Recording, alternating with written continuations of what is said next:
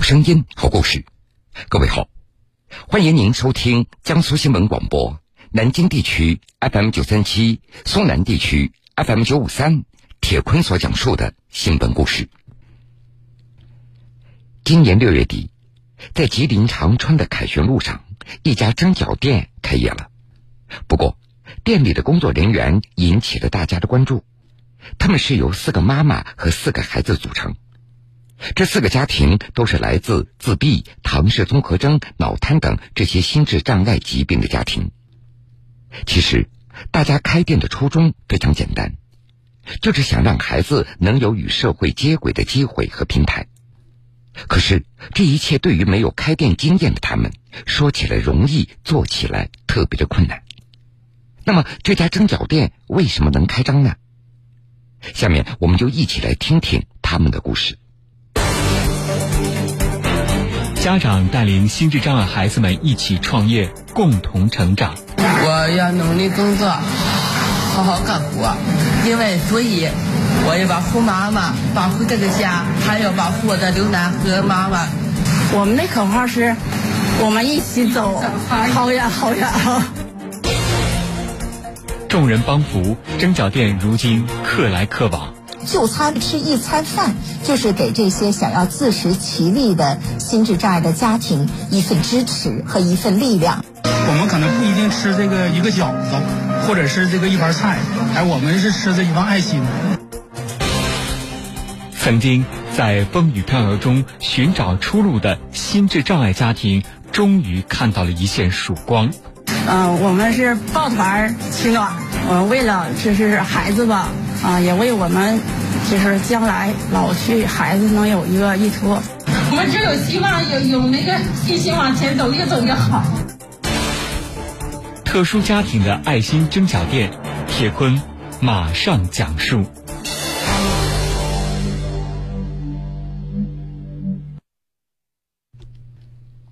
十五岁的洪旭，他是一名自闭症加唐氏综合征患者。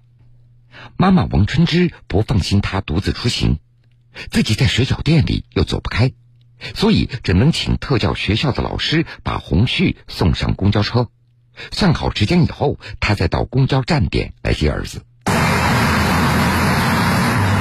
回来了，来，放学啦。嗯。母子俩回到蒸饺店，穿上围裙，洗干净双手。洪旭和小伙伴在店里当服务员的工作开始了。这个汤送给第三桌的哥哥。啊，哎，慢点啊。好的。嗯，请您慢用。我要努力工作，好好干活，因为所以我要保护妈妈，保护这个家，还要保护我的刘楠和妈妈。类似的人生境遇，让这四个家庭建立起互信的友谊。几个妈妈在厨房里当厨师，孩子们则收拾碗筷、削土豆皮、摘菜，做力所能及的事情。红旭的妈妈王春芝说出了四个家长有着一个同样迫切的愿望，那就是希望自己的孩子能被社会所接纳，有尊严的活着。我家孩子二十一天比一天大了，再不就业或者再没有正式机会怎么办？我们老了怎么办？迫在眉睫了，我们家长也着急。就是我们徐老师经常说，嗯，孩子是走出来就好了，不是说呃好了再走出来。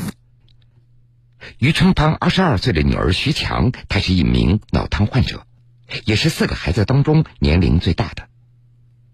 在过去的很多年里，于春芳她不敢让外人知道自己有一个脑瘫的孩子。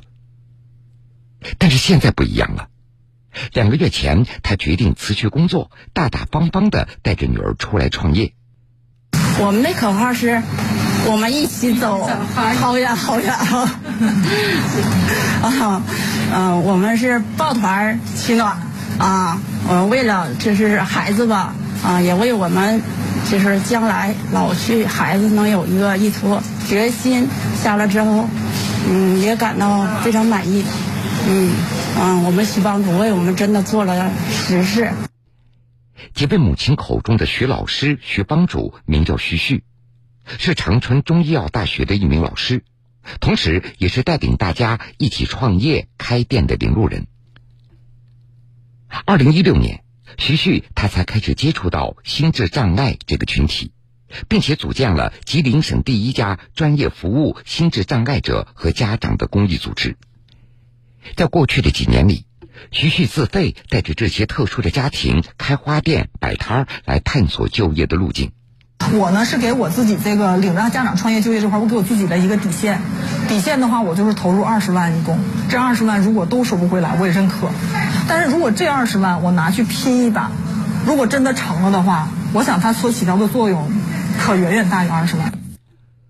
不同于之前的摆摊儿、开花店。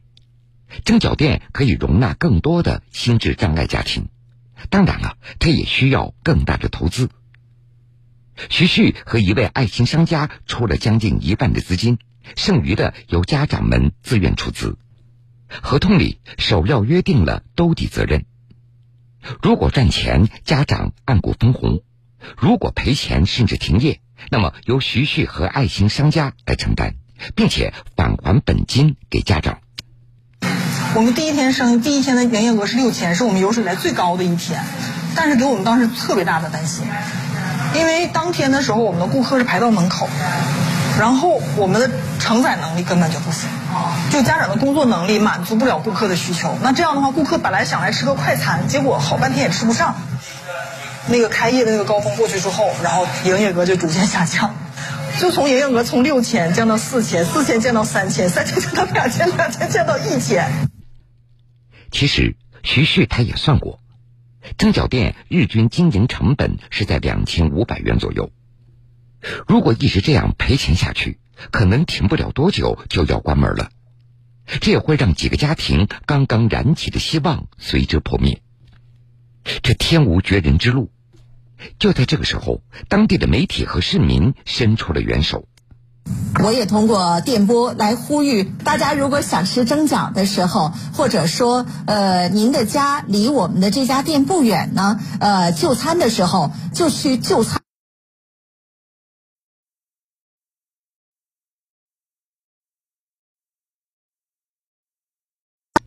在得知蒸饺店的处境以后，吉林交通广播“好人帮”栏目连续做了好多期的节目，逐渐的。城市里很多人也就知道了有这样的一家特殊的蒸饺店，有些并不住在附近的市民也都专程赶过来点上一份蒸饺。我们可能不一定吃这个一个饺子，或者是这个一盘菜，哎，我们是吃这一份爱心。残障人群吧，然后能够自主创业，应该可以支持，而且他做的也比较好吃，嗯，价格也不贵。对于这些陌生人的善良和关爱。徐旭他是既意外又感动啊！还有人就来这吃饭，你要不问他，你根本不知道他是为了这事儿来。但是他来的，你会发现点餐的时候，把我们所有的口味点一遍，把我们所有的汤点一遍，把我们所有的小菜点一遍，吃不了打包拿走啊！在我们的店铺里边，就是每天都是在上演这样的。在获得社会支持的同时，徐旭他也意识到，毕竟四个家庭的成员从来没有经营过饭店。必须提高服务能力和效率，这蒸饺店才能够长久的开下去。我们不能始终卖眼泪，大家关注我们、关爱我们，这是好事儿。但是我们要对得起大家这份关爱，我们把产品质量搞上去，把服务搞上去。熟能生巧，经过一个多月的磨合和锻炼，大家对蒸饺店里的活儿是越来越熟悉了。包一屉饺子的时间也从七分钟提高到三分半。顾客等候的时间大大缩短，生意也就逐渐的好了起来。就在八月中旬，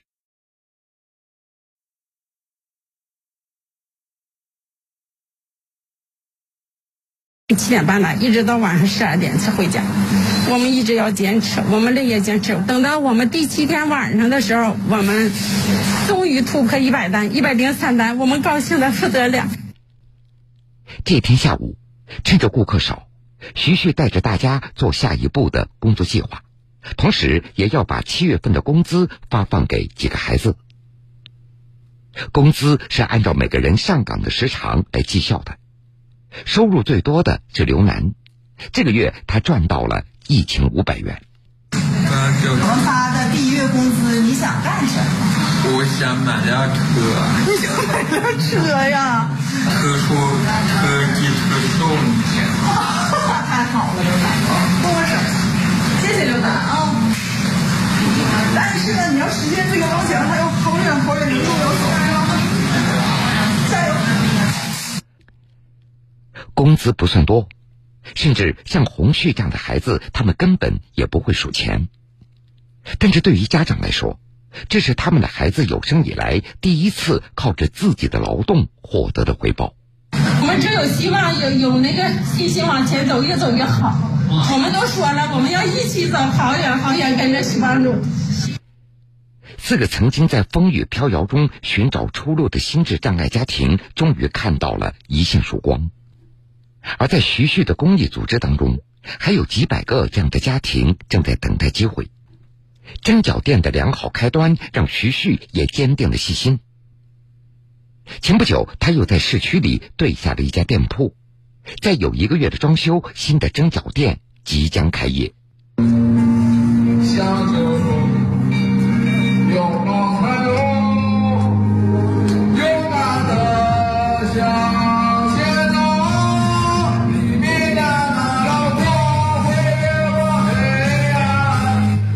所以在城市有这样的店越多，那我们家长能可去的地方就越多。所以这个是我一个设想，就是把我们的不同类型的店，因为不同类型适合不同的家庭，我们根据他实际情况量身打造啊，适合他，比如说自闭症的适合干什么店，什么唐氏综合适合干什么店，量身打造这些店放在长春的各个角落，然后我们的家长家庭可以就近来进行上班，来进行工作。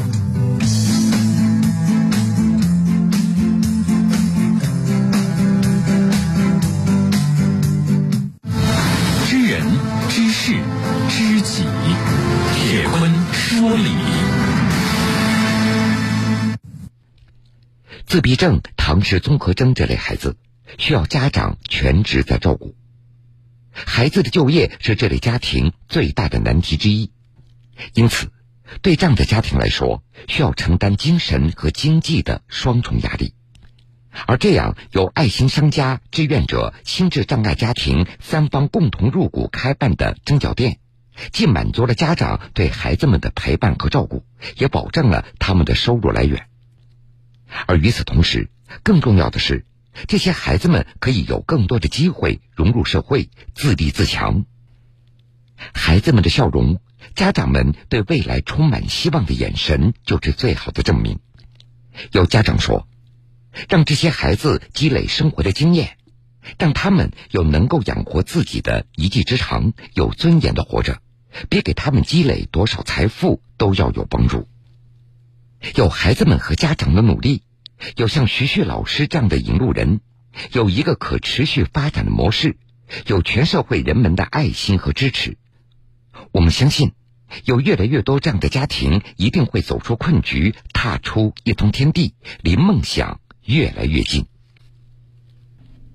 好了，各位，这个时间段的新闻故事，铁坤先为各位讲述到这儿，半点之后新闻故事精彩继续。欢迎您到时来收听。